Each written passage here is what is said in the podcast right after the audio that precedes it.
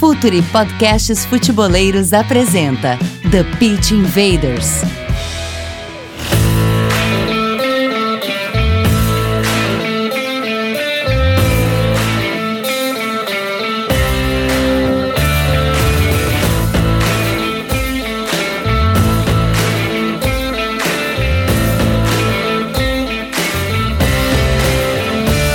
Olá, futeboleiros! Olá, futeboleiras!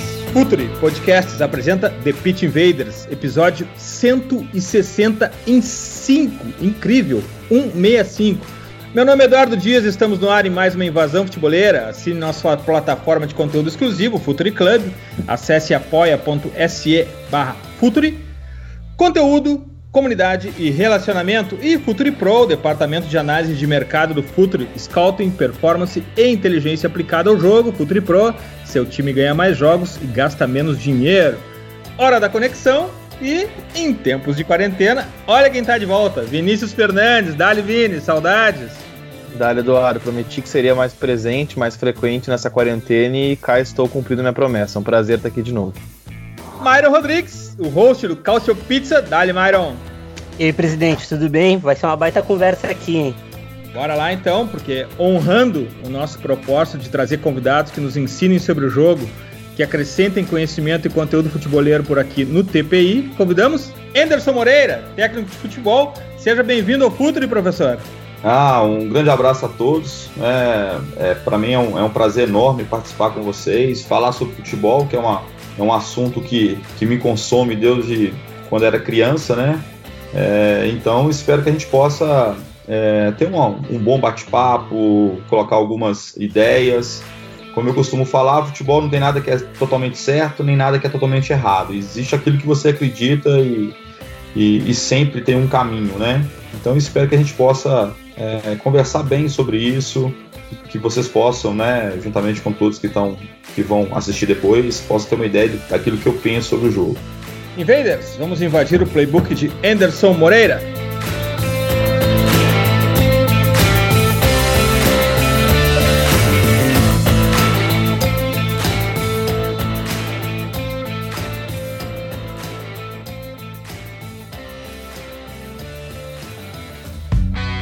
Está no ar o The Pitch Invaders, podcast semanal do projeto Futuri. Cultura, análise e informação, com a profundidade que o futeboleiro merece.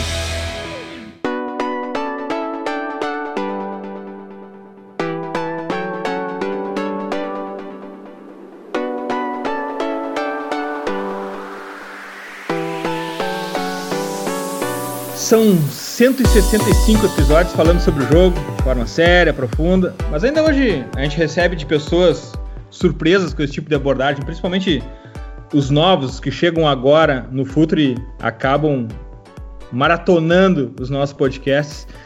Mas no fim do dia são as conversas com os técnicos, seja da base ou do profissional, que acabam sendo mais marcantes, principalmente porque os temas aqui saem dos do padrão de assuntos tratados nas coletivas pré e pós-jogo. Aqui a conversa é viva, a gente não tem muito controle, não tem muito roteiro.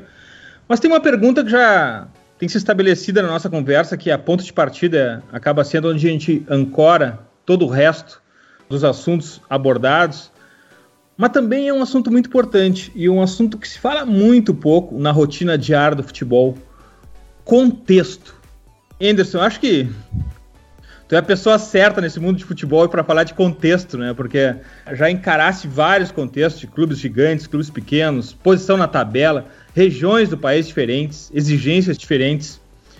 Tem a gente assistindo os teus times jogar, a gente tem uh, certeza que tu tem uma ideia, uma convicção sobre o jogo. Mas qual o impacto do contexto na tua ideia de jogo? Ela, ela sempre está lá, se mantém ou de alguma maneira é preciso fazer uh, algum tipo de concessão às características dos jogadores, uh, ou contra, ser contratado em meio a uma, a, a, uma temporada, ou no começo de temporada, pressão da torcida, uh, pressão nos dirigentes. Como é que tu lida com isso? Como é que o contexto influi na tua ideia de jogo, Anderson? Acho que o, o contexto faz toda a diferença, né? É, eu, eu, falo para você assim que é, os meus melhores trabalhos foram os trabalhos que eu tive é, mais tempo.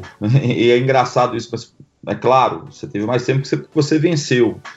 é, é, ganhar e perder no futebol não é uma garantia 100%. Assim. Por mais que você faça tudo certo, é, isso não é a certeza que você vai ter êxito, entendeu? Porque o jogo de futebol ele é muito aberto. É, por, por isso que ele é extremamente fascinante, por isso que ele é envolvente, porque um adversário teoricamente mais fraco, ele é capaz de vencer um adversário teoricamente muito mais forte. Isso torna é, o jogo um pouco ou bem imprevisível nesse aspecto, né? Então, o que todo mundo critica às vezes, que é, o, é um resultado adverso e inesperado, é o que mantém talvez acesa a chama da, da, da, da, da paixão pelo, pelo jogo, né? Então todo mundo de alguma forma acredita que possa vencer seu oponente muito mais forte. E isso só acontece no futebol. Então, é, o resultado eu, eu, não posso assim cravar que eu vou conseguir, né? Eu tenho alguns caminhos que eu acredito e que eu vou desenvolvendo, né? Mas assim, é, o contexto é muito importante porque num primeiro momento é, o que você precisa mais do que qualquer outra coisa é o resultado. E aí você pode me perguntar assim, mas Anderson, você falou assim que você não controla muito o resultado. Não, você não controla, mas você tem como, talvez, se arriscar um pouco menos no, no começo, entendeu? Para que você possa, à medida que você vá tendo resultado, você possa soltando um pouquinho mais do seu jogo. Então o contexto sempre é muito importante. E o contexto, geralmente, quando você é contratado, na verdade, quando sempre quando, quando você está tá no futebol, é a vitória. Né? Então você tem que trabalhar para ganhar o jogo e aos poucos ir trabalhando as suas ideias.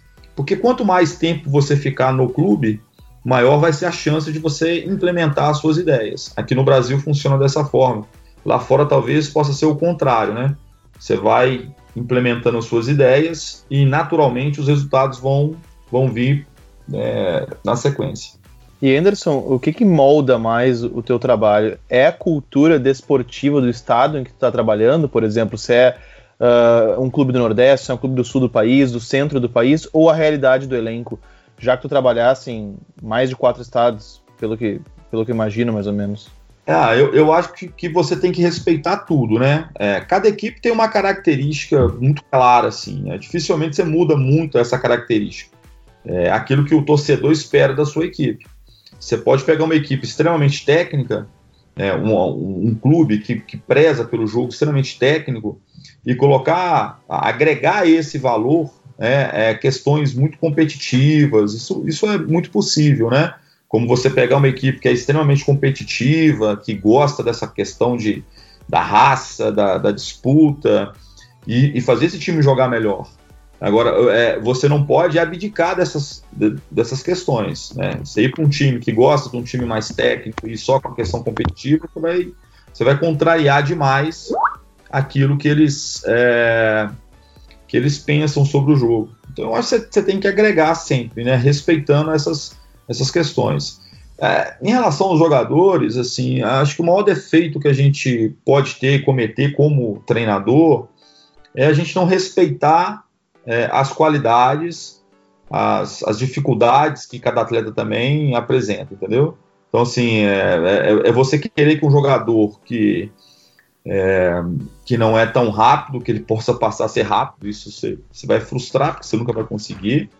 É, e, e, eu penso muito que a organização de um time, ela, ela, ela, ela tem que caminhar para que você possa é, potencializar as qualidades dos seus atletas e, ao mesmo tempo, minimizar as dificuldades, as carências que eles possuem. Eu acho que a organização de uma equipe ela passa por isso. É você entender o atleta que você tem em mãos e fazer com que o seu potencial possa ser mais explorado e as suas deficiências possam ser, de alguma forma, é, ficarem menores ou mais escondidas, né? Isso é, eu acho que é, que é importante na organização de uma equipe. Essa tua resposta, Anderson, me traz à mente imediatamente o teu trabalho no Grêmio. O Grêmio que vinha há muitos anos uh, utilizando uma, uma figura de linguagem da alma castelhana, dando carrinho e vibrando na lateral e, e, e numa sucessão de fracassos incríveis. E quando tu chega aqui, tu tenta mudar, ou melhor, tu muda o conceito do Grêmio de jogar futebol. E isso, de alguma maneira, traz até alguma estranheza para a torcida, para os dirigentes, e não sei até se não, fosse, se, se não foi isso que custou a tua demissão. Mas esse Grêmio de hoje, essa é a minha opinião e a minha convicção, começou contigo. Uh, qual foi a dificuldade naquele momento, naquela ideia de Grêmio copeiro, de Grêmio alma castelhana, botar a bola no chão, jogar futebol e o impacto que isso tem na torcida? Como é que foi essa mudança de chave no Grêmio, colocar o teu conceito numa ideia que já vinha há praticamente 15, 20 anos de um futebol completamente uh, desconectado da tua ideia do jogo? Tu acha que essa tua ideia do jogo, essa tua valorização do futebol bem jogado, de alguma maneira também custou o teu trabalho, custou a tua demissão naquele momento? É, é difícil saber assim, né? É, eu, eu, eu, nunca permiti que a equipe do Grêmio perdesse essa, essa, essa questão da competitividade. Era, era sempre uma exigência que, que eu tinha, entendeu? Mas em contrapartida, eu, eu achava sempre que a gente poderia jogar um jogo é, mais bonito, um jogo, não sei, talvez um jogo que, que, que, também pudesse agradar, não só pela competitividade, mas agradar também pela qualidade né, do, do futebol apresentado, até porque era uma tendência, e, e, tem sido uma tendência das equipes nos últimos anos. É, ali é, foram vários fatores, né? Se você me perguntar assim, o Anderson, é, ali foi um pontapé inicial. Eu acho que, que sim, algumas coisinhas a gente, alguns detalhes a gente, a gente começa a, a colocar. A, a, primeira coisa eu acho assim, foi uma reformulação enorme de elenco, né? A partir da, daquele momento, é, aquelas, aquelas, aqueles, aqueles grandes jogadores mesmo, jogadores que tinham muito nome. O Luan sobe contigo? Sim, sim, sim, sim. Luan, o Everton, o Wallace, todos eles iniciaram ali aquele processo no profissional. Alguns estavam mais prontos, é o caso do Luan, e outros estavam começando a dar sinais muito positivos, como o próprio Everton, o próprio Wallace, né? A gente já começou a usar um pouco, né? Então a, a gente começa naquele momento a usar alguns meninos da base, assim, isso foi uma coisa interessante. Alguns jogadores começam a ter uma representatividade muito é, importante assim no, no elenco. A gente foi a, a, em busca no mercado de jogadores que, que eram jogadores qualificados, mas que estavam com alguma dificuldade no momento. Só, só para vocês terem uma ideia, né? A gente foi atrás do Dudu, que hoje é uma referência ali do Palmeiras, que foi muito bem no Grêmio, e a partir do Grêmio ele, ele, ele passou a ser um jogador extremamente requisitado no futebol brasileiro. É, é, a gente buscou o Rodriguinho, o Fernandinho, o Juliano. É... Eu vou lembrar de mais alguns aqui. Mas eram, eram esses, assim, né? Que a gente estava. O Jeromel já, tinha sido contratado antes. É, um lateral direito argentino, que eu acabo esquecendo assim também, que chegou nessa, nesse momento. Então, alguns Matias deram. Rodrigues. Exatamente, Matias Rodrigues. É, alguns deram muito certo, outros não, não, não jogaram aquilo que a gente esperava. Então, assim, é, naquele momento a gente começa a, a criar uma, uma, uma, uma, uma, linha de trabalho, entendeu? Que por muito tempo, eu, assim, eu, eu acho que a gente teve mais é, coisas positivas do que negativas. É, o que, que, foi extremamente negativo? É, eu acho que foi é, perdeu o campeonato, é, o gauchão pro, pro Inter, né? E a gente sofreu uma goleada e isso fica marcado, assim, né? Como sempre, né? Assim, acho que ali foi um ponto muito negativo, mas a gente, assim, a gente estava tra trabalhando em duas linhas de trabalho, em duas frentes que eram muito complicadas. A primeira era a Libertadores, e se vocês vão lembrar, assim, a gente caiu num grupo extremamente difícil, para mim o grupo mais difícil, assim, da primeira, é, da primeira fase, é, nós caímos ali com o Atlético Nacional, com o Nacional do Uruguai e o News, né? É, News of the Boys. Então, assim, a gente, a, gente, a gente teve uma chave muito complicada, a gente conseguiu fazer uma campanha extraordinária, é, e, e, logo em seguida a gente pega uma, uma equipe que é uma equipe que a gente sabia que, que era uma equipe boa, que quase não classificou, é, e a gente, que foi o São Lourenço, a gente perde o jogo lá. a gente consegue reverter aqui e sai nos pênaltis. Então, essa, esses dois fracassos, entre aspas, eles pesaram muito para aquilo que a gente tinha como expectativa, assim, né? Enquanto isso, o, o, Internacional teve só o campeonato estadual, então ele teve muito mais tempo de preparar, de, de, de, de fazer com que os, os jogadores tivessem apenas um, um objetivo, né? E era uma ótima equipe também. Então, acabou que, que o, o, resultado começa a pesar de uma forma muito negativa, assim, né? Eu lembro que o Grêmio não chegava a uma final de, de gauchão já, um, acho que uns 3, 4 anos. Então, mesmo disputando a Libertadores, é, a gente conseguiu chegar à final. E, e, a gente fez um papel muito bom, né? Nós tivemos uma derrota apenas na Libertadores. E, e, acho que a gente poderia, passando pelo São Lourenço, poderia ter, ter ido muito mais longe, porque era uma equipe extremamente é, qualificada e, e que estava se preparando muito para aquele para aquele para aquele momento, né, dar, começar a dar um pontapé importante assim, né, em termos de conquistas. Anderson, uh, vi que tu falou de lançar Luan, Wallace, o próprio o próprio Jeromel que chegou contigo também. Como é ter a, ter a sensibilidade de pegar um menino na base, como era Luan, que já chegou um pouco mais tarde para terminar sua formação no Grêmio, o Wallace, a mesma coisa, veio do Havaí, o Cebolinha, que veio do Fortaleza. Como é ter a sensibilidade de colocar esses meninos, que ainda não eram afirmados no cenário nacional, nem no sul-americano, o caso do Cebolinha já é um pouco maior, uh, ter sensibilidade de colocar eles num, num time que tá muito complicada a situação e, e colocar eles sem eles sofrer tanto no jogo. Ah, assim, eu acho que, que lançar jogador, é, ter responsabilidade para lançar jogador, eu acho que é muito importante, assim, é uma, é uma arte mesmo, entendeu? Assim, você tem que ter alguns indícios. A certeza você nunca vai ter, você, não tem certeza que vai dar certo ou se vai dar errado, né? Mas assim, quando você percebe que um jogador começa a sobrar na sua categoria, no, no sub-20, por exemplo, isso é um indício interessante, entendeu? É, que, que, já está assim, já tá na hora talvez dele ter essa oportunidade de um profissional.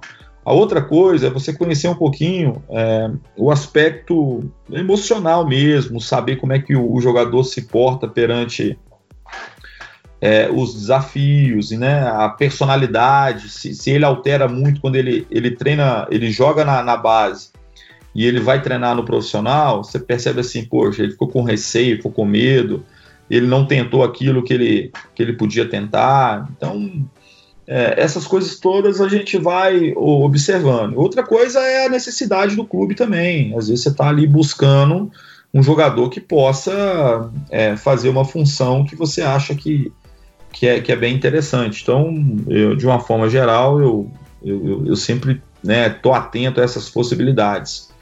E, e isso foi muito positivo. É, é, no Grêmio, em outros lugares também, para a gente poder é, é, tentar né, lançar jogadores de qualidade e sem pressa também. Eu nunca tive assim, é, ah, porque o, o Luan, o Wallace, o Everton, eles, eles começaram com você, não. Eles começaram um processo.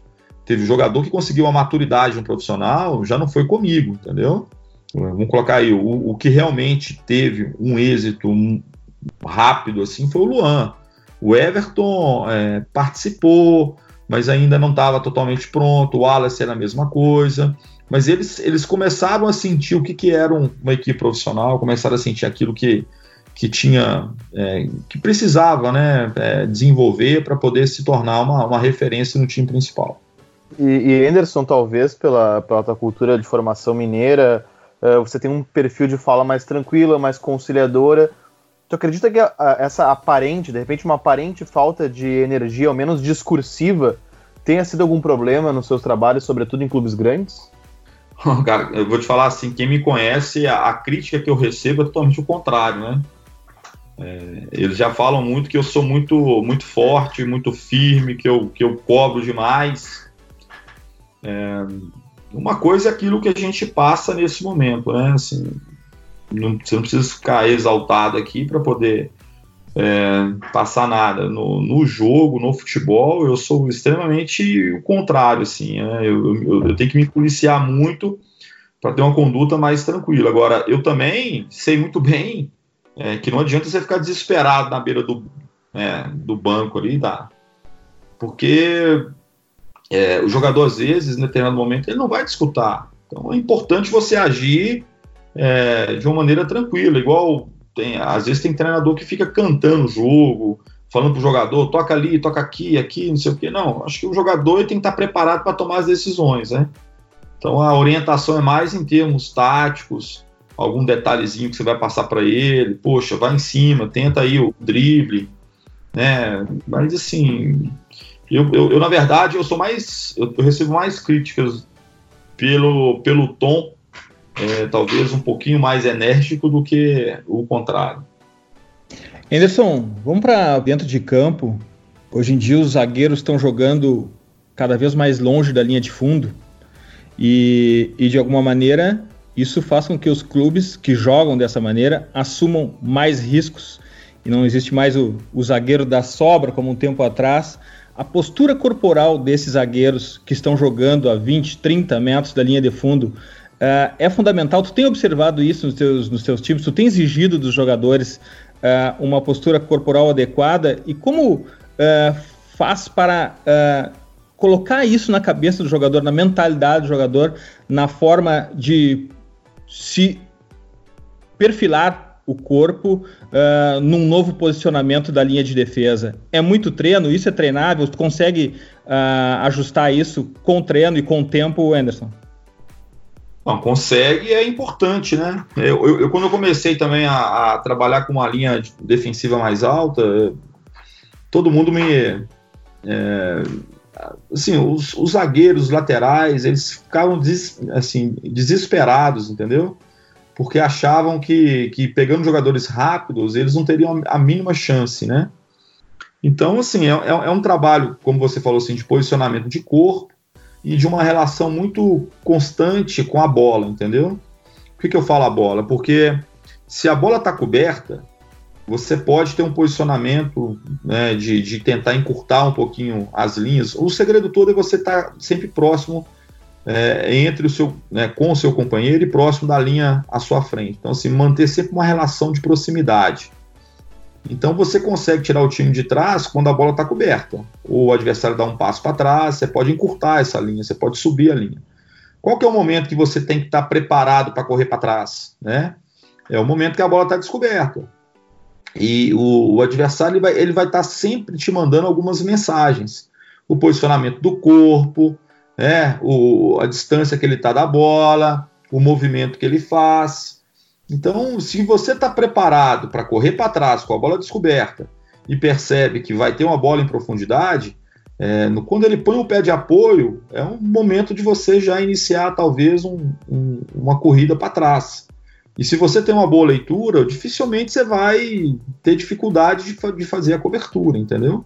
Então é, isso é treinado, é, isso, isso precisa de, de, de também de, de confiança, de, entendimento dos atletas, mas a partir do momento que eles se venham né, assim, preparados para isso, é uma coisa que passa a, a ser uma, uma, uma, questão normal. Assim. É, a, a, gente fala muito, ah, o zagueiro tem que ser rápido. Não, ele tem que pensar rápido. Isso é mais importante do que ser extremamente veloz, porque se ele for muito rápido, mas se ele tiver com os pés paralelos no momento de um passe, se ele demorar a fazer a leitura, ele vai chegar atrasado mesmo sendo rápido. Em contrapartida, um zagueiro que é lento, se ele faz é, essa leitura e antevê o que vai acontecer, ele já sai na frente e provavelmente vai, vai conseguir fazer a interceptação dessa bola. Só explicar uma, uma coisa para os nossos uh, invaders que estão vindo: a bola descoberta é quando o jogador do time contrário tem uh, o cenário todo aberto para poder efetuar o lançamento. A bola coberta é quando tem um jogador do meu time na frente desse jogador que ele não pode fazer o lançamento, por isso que o Anderson explicou que quando a bola está descoberta tem que correr para trás porque a bola pode ir naquele espaço, é isso, né, Anderson? É, a gente fala muito assim, quando, quando o adversário não está é, recebendo a pressão do seu companheiro, né, é, então a bola está é, descoberta. Quando ele está recebendo a pressão ali, o, o encurtamento mesmo, alguém está tá aproximando desse jogador, a bola está coberta, né? Então ela, ela, ela, ela não tem como ir para frente. Ela, se ele, se ele tentar fazer um passe ali, a bola vai com certeza ser interceptada. Sim, e uh, já que o Anderson está falando bastante em, em, zagueiros, já que a pergunta do Eduardo foi sobre zagueiros, sobre, sobre saída, sobre postura corporal, uh, eu, gostaria de fazer uma pergunta, uh, é bem habitual, sobretudo no Brasil, a gente tem visto muito a, a chamada saída de três, né, que é usualmente quando um volante afunda, os dois zagueiros abrem e os laterais se projetam. Esse tipo de movimento para sair jogando de, de, trás, ele só faz sentido quando os zagueiros têm uma boa capacidade de condução técnica de bola e um, um bom lançamento, uh, ou ele faz sentido independente de, de quais são as suas peças? É, o, o, futebol, ele, ele caminha. Se, se, você me perguntar assim, qual é qual que é a tendência do futebol? O que, que é, é, ser um, um, um, treinador moderno? O que, que é ser um jogador moderno? Eu acho assim, é, modernidade no futebol está extremamente ligada à qualidade com que você ataca e que você defenda, entendeu? É, você não tem hoje a, a possibilidade de ter uma equipe extremamente qualificada com um jogador que não participa do jogo ofensivo ou do jogo defensivo. E quando é que você defende? Quando você perde a posse de bola. E quando você ataca? Quando você está com a posse de bola. Então, todos os atletas, o goleiro, os zagueiros, os volantes, todos têm que ter boa qualidade técnica hoje. Ele, ele, eles precisam ter argumento técnico para poder fazer um passe entre linhas.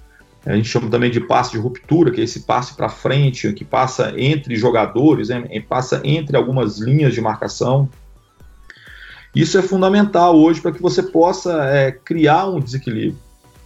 É, então, assim, é, você precisa de ter, na verdade, jogadores completos, né? E quanto mais você tem jogadores completos, você pode ter certeza, os jogadores que saem para jogar fora são jogadores mais completos que, que nós temos aqui. Então, é uma, é uma questão, assim, que a gente precisa... É, então, nós, nós, nós precisamos, assim, desenvolver isso, né, no, no, no atleta.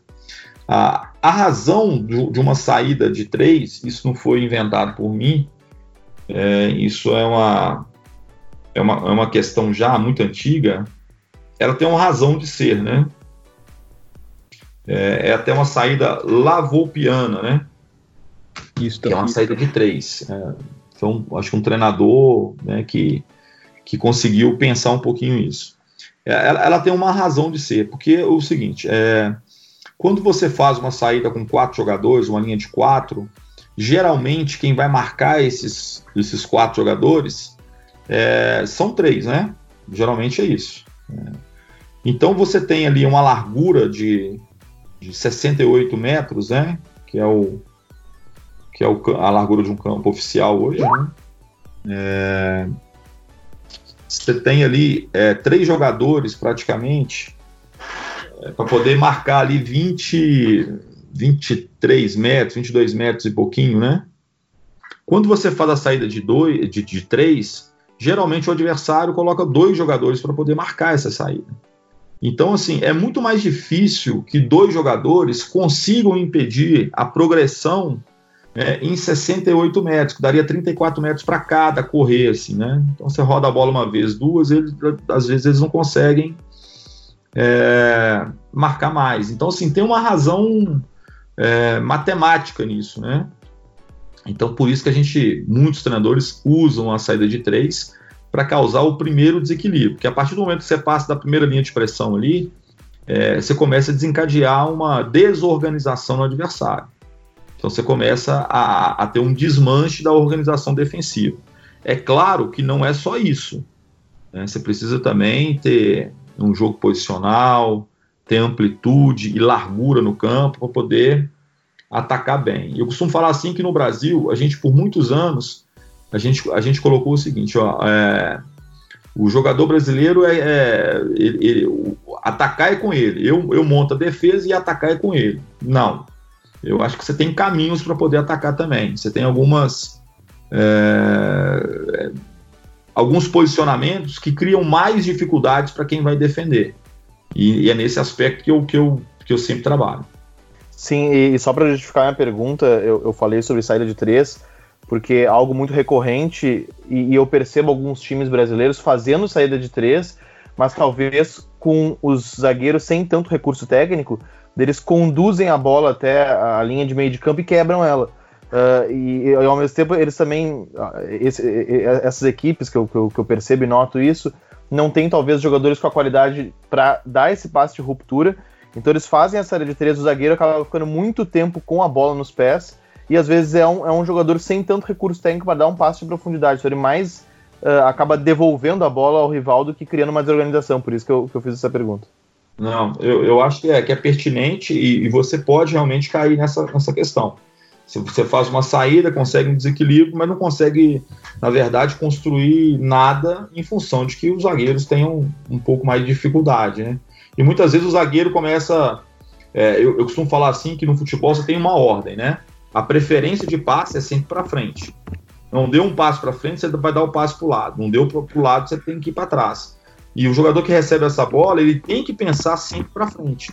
É isso que faz com que você possa ser, de alguma forma, ou ter uma, uma equipe é, agressiva no sentido de é, no sentido ofensivo do, do jogo.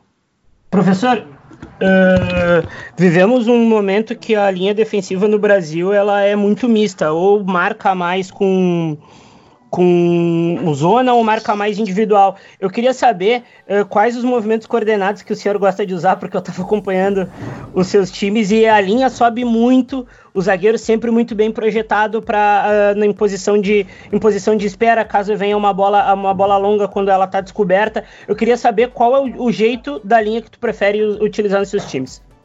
Não, eu, eu, eu, particularmente, assim, a, a gente tem uma, uma referência é, muito zonal, assim, né, marcação setorizada, então a, a nossa grande referência, né, é, é, o espaço, né, então a gente está sempre com, com uma, uma, um pensamento de, de, de encurtar os espaços, e aí depois a gente tem a referência da bola, que é fundamental também, então, de acordo com a bola, o nosso posicionamento ele, ele, ele vai para a esquerda, para a direita, ou centraliza. E, e a última referência é a, é a individual, né? Porque é, é, claro que um jogador, é, quando ele, ele, ele, ele, ele é o portador da bola, é o jogador mais perigoso que nós temos. Então a gente tem que ter sempre uma atenção. Mas é numa linha de preferências ou na linha sequencial, a, primeira preocupação que, que, que eu tento passar para os meus atletas é que eles possam ter uma, uma, uma atenção com o espaço, é, com a bola e depois o adversário. Anderson, nessa, nessa configuração, uh, a gente aqui no Brasil, quando a gente fala que o, que, o, que o goleiro tem que saber jogar, a gente já imagina que o goleiro tem que ser um camisa 10, né? Mas não achas que nesse, nessa configuração de linha alta, mais do que saber jogar, mais do que ser uma virtuose com a bola, o goleiro precisa ter senso de cobertura. Acho que esse é o skill, essa é a habilidade certa para o goleiro para jogar nessa, nessa altura de linha de defesa? É, eu, eu acho assim, eu acho que, que é muito importante, né, esse, esse trabalho de cobertura. É muito importante para o goleiro também, assim, saber dar sequência numa, numa, numa saída de bola.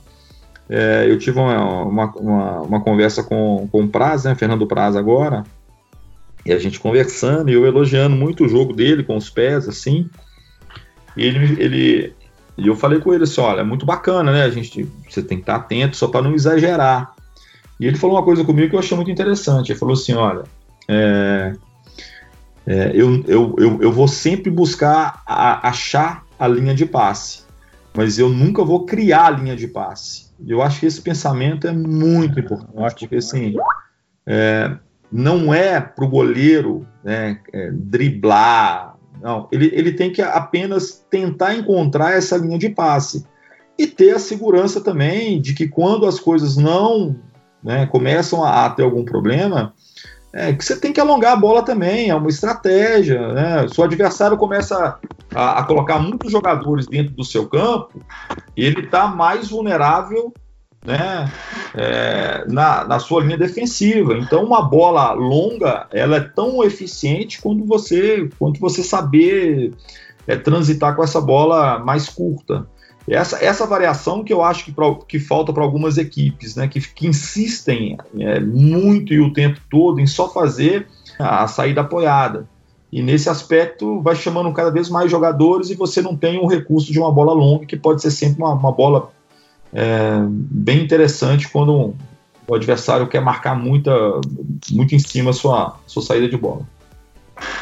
Professor, as últimas atuações da seleção brasileira têm suscitado na internet, pelo menos, um debate bem interessante que eu proponho agora e pergunto ao senhor: cabe um modelo ofensivo de ataque posicional que não alige a liberdade do, do jogador uh, brasileiro, que não cercie ele, o jogo de posição que se popularizou tanto nas equipes do Guardiola, de alguma maneira você acha que ele se colide um pouco com a, a natureza ofensiva do atleta brasileiro? Não, eu sinceramente acho que não. O, o Guardiola tem até uma fala muito interessante, assim, ó, ele, ele, ele fala que é, o objetivo das equipes dele, assim, o, o, o jogo posicional que ele, que ele prepara é para levar o jogador até o último terço, entendeu? Que daquele último terço ali é a criatividade, é a, é a ousadia, é o drible, é o, é o, molejo que faz toda a diferença. E eu concordo muito com isso. O jogo posicional ele te traz, ele, te, ele, ele, ele pode te trazer benefícios no sentido de poder é, desestabilizar a, a, linha defensiva. Então, se você tem algumas condutas no jogo posicional, você vai trazer algumas dificuldades para quem está marcando. É, e ao mesmo tempo, é, você vai criar situações ou de dois para um pelo lado, ou, criar uma situação de um contra um no último terço. Então, assim, na verdade, eu acho que ele potencializa né, esses jogadores a receberem a bola numa zona é, extremamente é, importante do jogo, é, que é o último terço né, ofensivo ali, para você criar situações realmente de drible. Então, assim, ali é importante, ali faz toda a diferença. Um jogador que sabe driblar no último terço, ele, ele, ele, ele vai ter um êxito absurdo. Agora, se você coloca esse jogador para receber a bola, o que eu tenho combatido muitas vezes, é, os meias, por exemplo, os meias às vezes vão lá no volante para poder pegar a bola e dar um passo para o lado. Você, Poxa, você está desperdiçando energia, né? não, não, não, faz sentido. É melhor você esperar a bola chegar numa posição melhor, você está mais descansado, mais atento, e é naquele espaço você colocar o seu jogo em prática que vai fazer toda a diferença.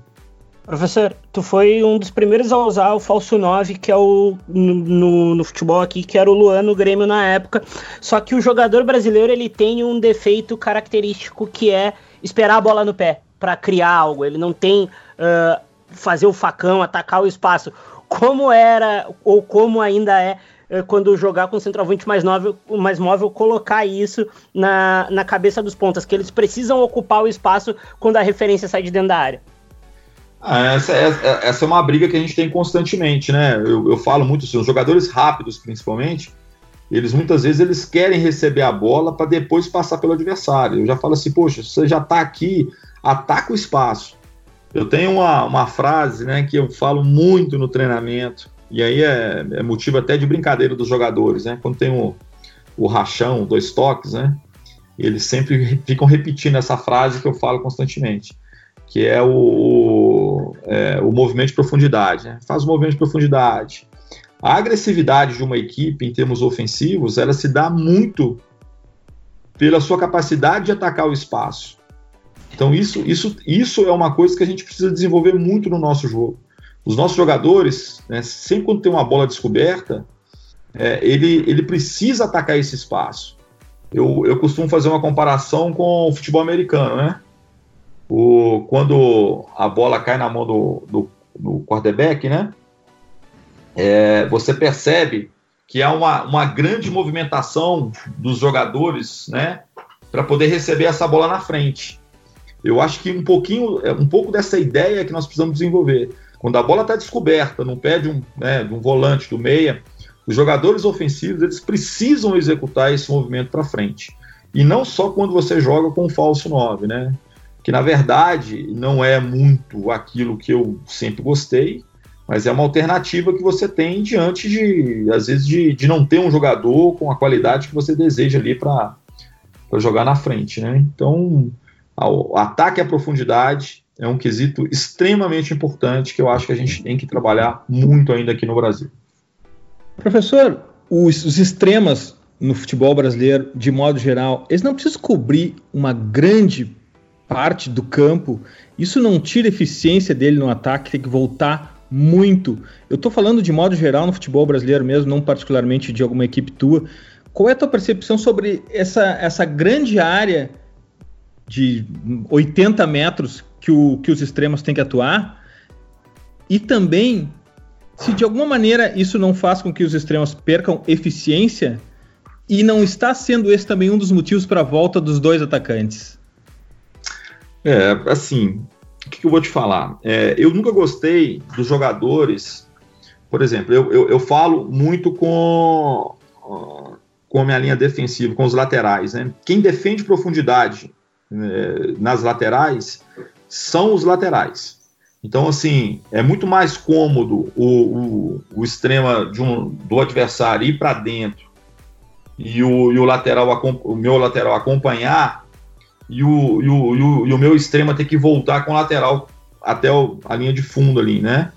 E eu, eu, eu crio mecanismos que eu falo assim, não, você vai trocar a marcação nesse momento, porque a gente precisa ter o extrema, de alguma forma, melhor posicionado para quando a gente recuperar essa posse de bola.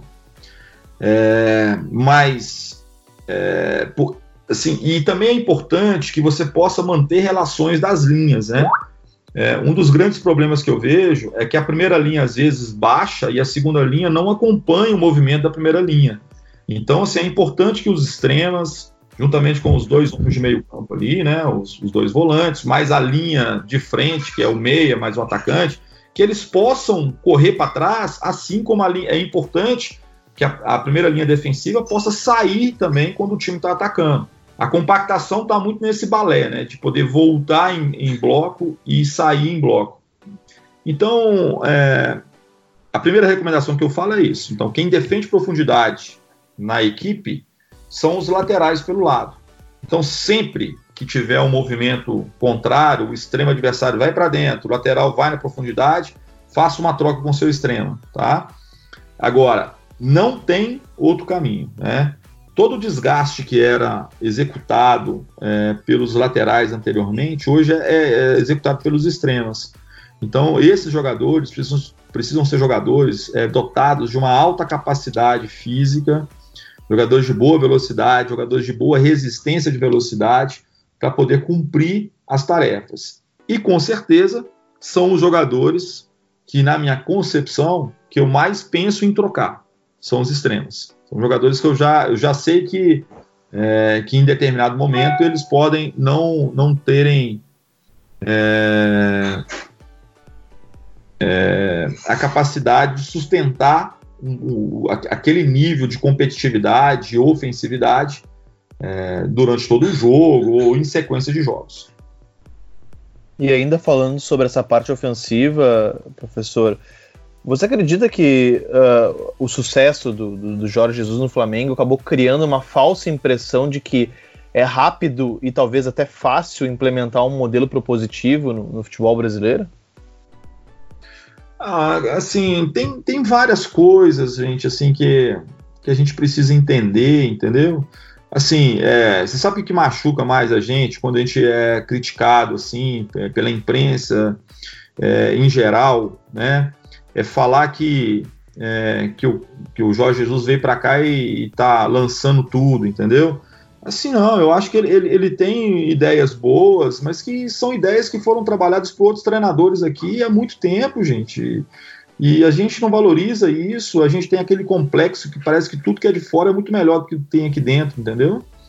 Então, assim, é, eu fiz um trabalho no América é, em 2017, 2016, né, 17, um pedacinho de 18, que a equipe tinha muito, muita é, fundamentação assim, né, em termos táticos, de posicionamento, de, de saber atacar, de saber defender. Estou falando por mim, eu, mas você vai ver o Renato aí no, né, no Grêmio, o trabalho que, que, que, foi desenvolvido.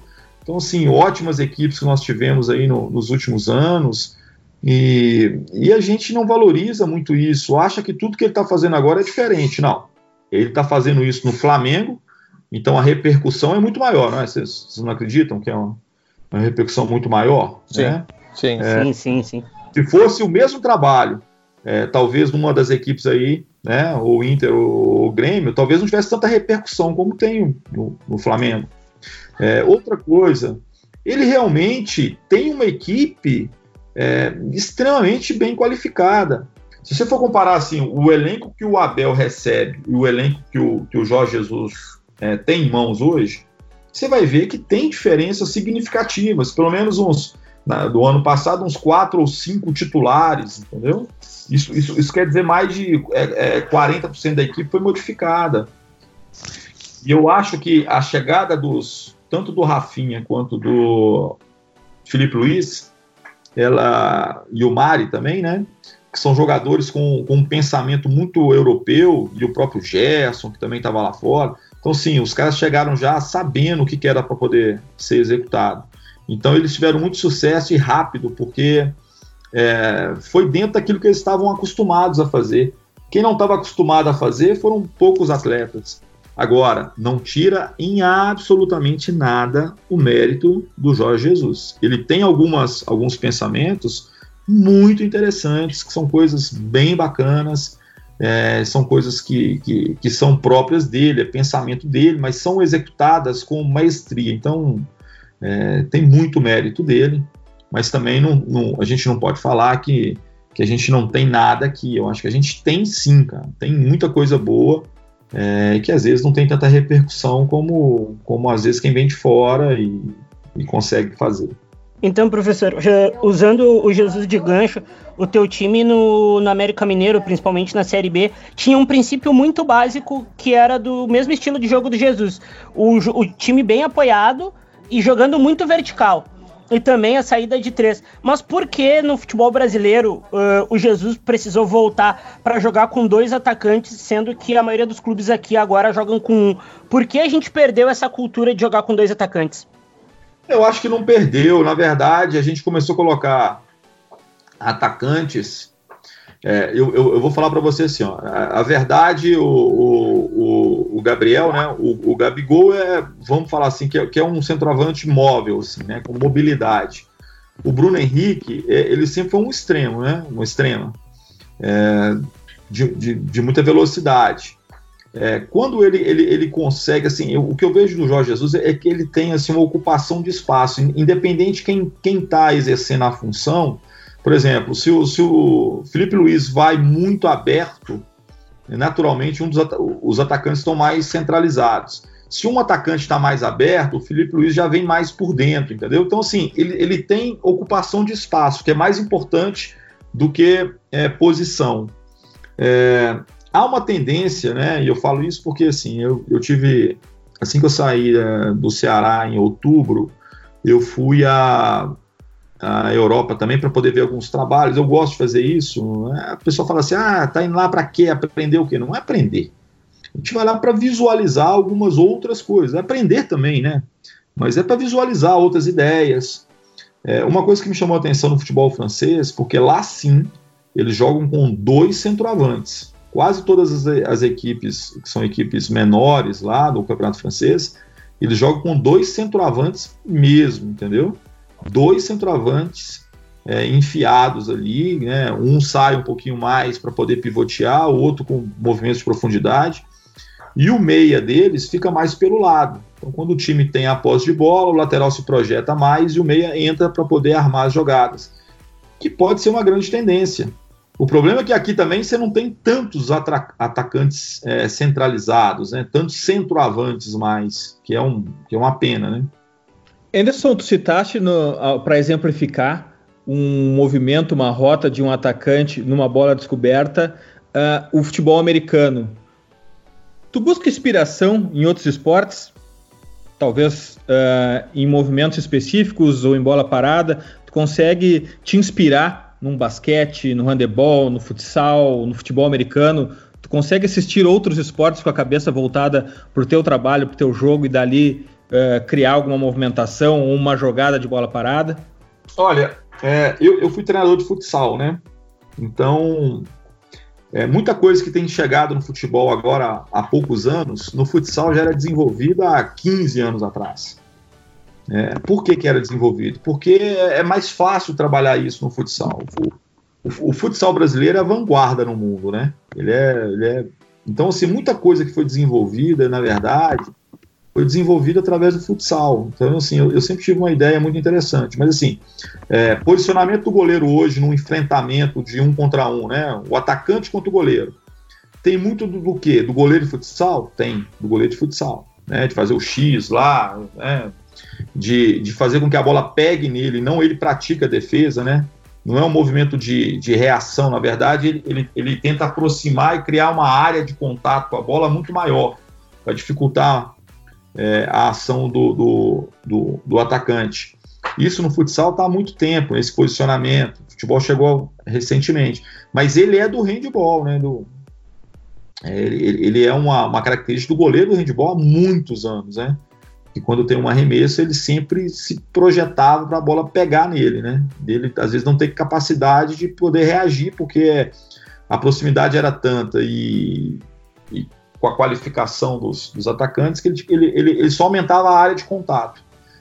Então, assim, eu, eu consigo observar alguns detalhes em vários esportes, porque eles, eles como são esportes assim de, de oposição, né, de, de ataque contra defesa, de, é, tem muita coisa interessante, né? Muita coisa, muita movimentação. Os bloqueios que são feitos no basquete são maravilhosos, que não, não são joga jogadas faltosas, que eu acho que a gente precisa desenvolver muito ainda no futebol. Às vezes você vê um bloqueio no futebol, você fica, poxa, que bacana.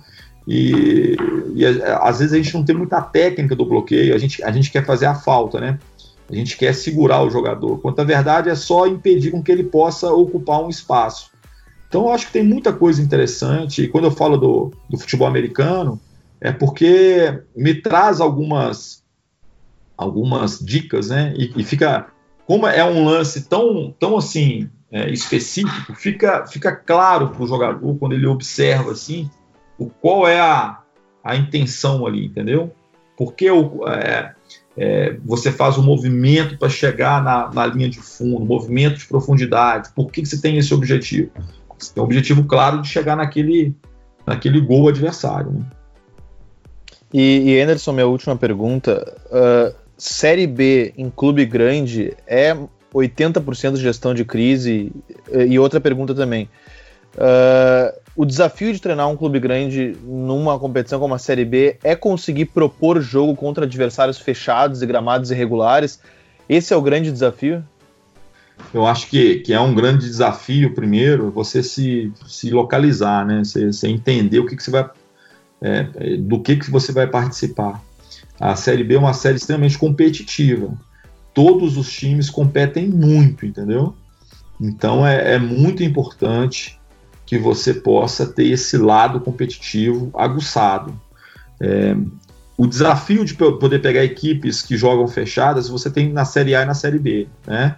A questão dos campos, é claro que melhorou muito, né? Mas a Série A tem campos muito melhores. Mas é, saber atacar é o grande desafio para nós treinadores assim no Brasil. Eu acho que a gente tem, tem desenvolvido pouco esse aspecto, né? De, de poder criar situações é, de ataque, principalmente quando você pega defesas bem consolidadas e bem treinadas e bem armadas. É, às vezes você tem que criar mecanismos para poder desestabilizar essas, essas organizações. Então, eu acho que é um, que é um grande desafio que a gente tem pela frente e, e é só com trabalho, orientação para que você possa ter sucesso, mesmo contra equipes assim. Anderson, a cada temporada tu vai ter mais jogadores nascidos após o ano 2000 no teu time. Uma geração que é nativa digital, é uma visão de mundo diferente, no mínimo mais imediatista, mas principalmente que assiste poucos jogos, é, um, é uma geração fã dos melhores momentos do videogame.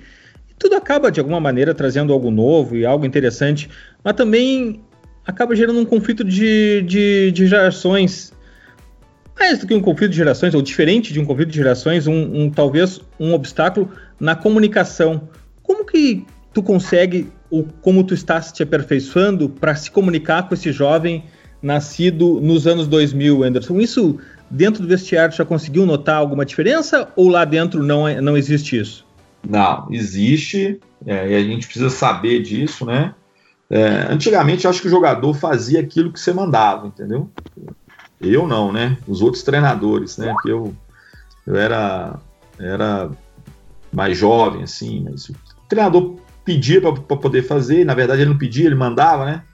É, marca o, o, camisa 10 lá, você marcava, né? É, então, assim, eu, eu acho que, que hoje você precisa ter um trabalho de convencimento. O jogador, essa geração nova, ela, ela não faz nada simplesmente porque você está mandando. Para ela, o jogador fazer realmente de uma maneira muito correta, você precisa de convencê-lo de que é a melhor é, alternativa e solução para ele, entendeu? Então é uma geração também que não aceita a coisa de qualquer forma. Então quando você explica, né, e, e consegue ter o, a capacidade de convencimento, a coisa fica, fica bacana, né? Fica. Então assim eles eles é, é uma geração que gosta muito mais de participar dos desafios, entendeu? Que gosta de assim, de alguma forma, eles, eles são mais comprometidos com as questões é, finais, assim, de ter um projeto, de ter uma coisa diferente, né? É, no futebol está chegando isso aos poucos, né? Mas na vida fora do futebol é uma constante, né? A questão do respeito também pelas pessoas, a questão do, do, do, do respeito pelas, pelas minorias, pelo meio ambiente, isso tudo está trazendo influências muito importantes que você tem que saber lidar, né? Então no futebol está chegando sim, mas chegando com mais. A, gente está, na verdade, uma entre safra, né? Entre aqueles jogadores mais tradicionais e os jogadores hoje que têm. É, ele, ele, aparentemente, parece que eles são mais superficiais. Mas, na verdade, é porque eles têm, talvez, é, pensamentos é, diferentes do nosso, entendeu? Eles já, se, eles já, já têm um pensamento mais é, diversificado, é, são jogadores que têm, é, que têm muito mais informação, então é, é um novo desafio que a gente tem pela frente. Delícia de conversa, como é bom a gente conhecer mais do Anderson, além das, das coletivas pré e pós-jogo, sempre sob a pressão comum ao técnico de futebol, conhecer as ideias dele, conhecer o grande treinador que ele é, grande ser humano também. Essa última resposta deixou claro a preocupação dele com um contexto além do campo. Mas a gente tem que ir adiante porque agora é hora das nossas dicas futeboleiras. The Pitch Invaders apresenta Dicas Futeboleiras.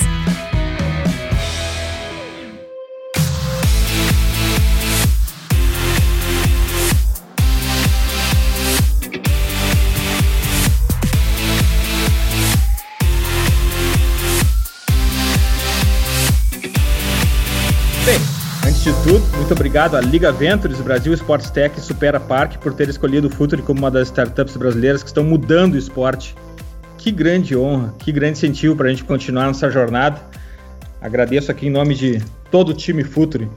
E para quem está ouvindo esse episódio em algum outro momento que não seja o final do mês de março de 2020, a gente está em meia quarentena do coronavírus e a minha dica futeboleira não pode ser outra além dos conteúdos do Futuri a gente está trabalhando muito e, e, essa abordagem de jogo, de tática, que vai além dos breaking news, que vai além das notícias quentes do dia, uh, tem muito a ver com a pegada Futuri. E a gente está utilizando muito essa pegada para falar sobre o jogo. E impressionante como as pessoas têm acessado o nosso site. Eu convido a todos para irem no futuri.com.br. Mas eu não vou ser genérico aqui, eu vou deixar como dica a abordagem tática muito completa e profunda do Gabriel Correia sobre as opções de Renato no Grêmio entre Jean-Pierre, Thiago Neves e PP, as características de cada um, o que eles oferecem e as consequências de cada um deles no time. Passe no futuri.com.br. Essa é a minha dica futeboleira. Vini, qual a tua dica futeboleira? Então, a minha dica futeboleira uh, é uma dica que ainda vai sair, mas quem vai nos escutar no decorrer dos próximos dias já pode se preparar para a nova temporada de Sunderland até morrer. Para mim, foi uma das séries mais legais. Eu acho que é a série mais legal de futebol da Netflix. Uh, da Amazon, para mim, é, é, a, é a do All or Nothing do Manchester City, mas do Netflix, para mim, é Sunderland até morrer, para a gente ver bem como é a derrocada e como existe também amadorismo cruzando o Atlântico e é muito bacana essa série, vai ter a segunda temporada daqui a pouco. Dia 1 de abril não é o dia, é o dia da mentira, mas acredito que o Netflix não vai nos pregar essa pegadinha no, em época de quarentena. Né? Graças, Vini. Valeu, cara. Obrigado. Aprendi muito. Quero agradecer ao Anderson, ao Myron também que esteve com a gente e todo mundo que nos escuta. Myron, tua dica futeboleira? Agradecer primeiro ao, ao professor Anderson, também a Tina Presidente. Uh, eu tenho duas dicas. A primeira é do The Athletic, que está aberto aí enquanto a gente está em quarentena, é um site muito bom. E lá eles têm um artigo falando dos 10 mandamentos da análise do futebol. Sobre estatísticas, qual estatística engana, qual estatística que não engana, por que a gente não deveria usar alguns tipos de percentuais na hora da análise. E também vai uma, uma outra dica, que é um texto meu falando sobre a Atalanta lá no futuri.com.br, falando sobre a Atalanta e por que ele é o projeto mais sustentável da Itália hoje.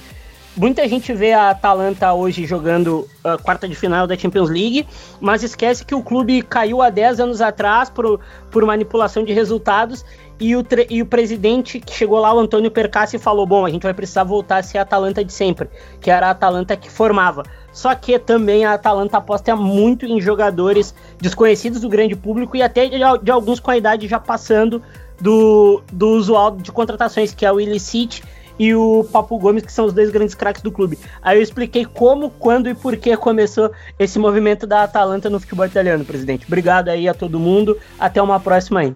Graças, Myron. Professor Anderson Moreira, sua dica futeboleira? Ah, antes de mais nada, assim, queria agradecer muito a vocês pela oportunidade de falar sobre futebol. É, eu, eu, eu, falo muito, viu? Eu queria pedir desculpa por isso, né? Porque às vezes uma pergunta que poderia ser respondida de uma maneira muito mais, é, talvez mais simples, né? Mais é, sem tantas delongas, né? Eu acabo querendo falar muito. Desculpe os termos também, que às vezes a gente fala, né, uma coisa que para a gente é, é, é corriqueira e, e, às vezes assim para quem vai escutar não vai entender muito e foi muito bacana que vocês conseguiram explicar de uma forma diferente. É, é muito bacana poder falar né, do, de futebol sem a pressão do resultado, que ganhou, que perdeu, por que, que você mexeu, por que, que você fez isso, por que você fez aquilo. É, então, antes de mais nada, assim, queria agradecer muito aí essa oportunidade. É, eu, eu, assim, eu queria dar, é, dar duas dicas, né? Nos, talvez assim, para mim são dicas importantes porque além do aspecto técnico do futebol, eu, eu, lido muito com pessoas, né? Que é com seres humanos, que eu acho que é o grande desafio que a gente tem pela frente, né? De um de uma pessoa que tem um, um cargo de, de, liderança, né? É, uma indicação minha são dois livros. Um é o Legado, né? São 15 lições sobre liderança que fala sobre a equipe de, dos, dos All Blacks, né, de rugby. Eu acho que tem conceitos muito interessantes em termos de, é, de liderança, de trabalho em equipe. Eu acho interessante para quem pensa né, nessa área.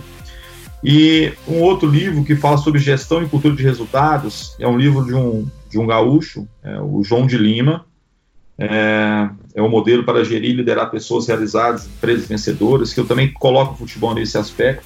Eu tive contato com o João de Lima lá no, no curso da, da, da CBF, né, da, da, CBF Academy, e fiquei maravilhado assim com a, com a, a, a forma com que ele enxerga o ser humano, como é que ele enxerga o trabalho de gestão né, e cultura de resultado. Acho muito são duas leituras interessantes para quem gosta muito da área de, de, gestão de pessoas. Anderson Moreira, muito obrigado por compartilhar seu tempo, teu conhecimento conosco. És um invader agora, conte sempre com o Futuri, com a nossa comunidade de futeboleiros. Não te preocupe quanto aos termos, porque nossos seguidores, nossos invaders estão bem acostumados com esse vocabulário aqui no Futuri. O demais ter conversado contigo esse tempo todo. Muito obrigado e a gente fica torcendo essa temporada e nas próximas. Quem passa por aqui sempre conta com a nossa torcida. Obrigado mesmo, Mendes. Ah, eu agradeço mais uma vez, tá? Essa oportunidade e espero que a gente possa ter, né, no, futuramente, quem sabe aí, uh, um, um, novo papo, uma, uma nova conversa. Tá, tá ok? Muito obrigado a todos aí. Invaders, graças por estarmos juntos em mais este TPI. Futeboleiras, futeboleiros, nós somos o Futuri e temos um convite para vocês pense o jogo. Abraço e até a próxima invasão, The Pit Invaders.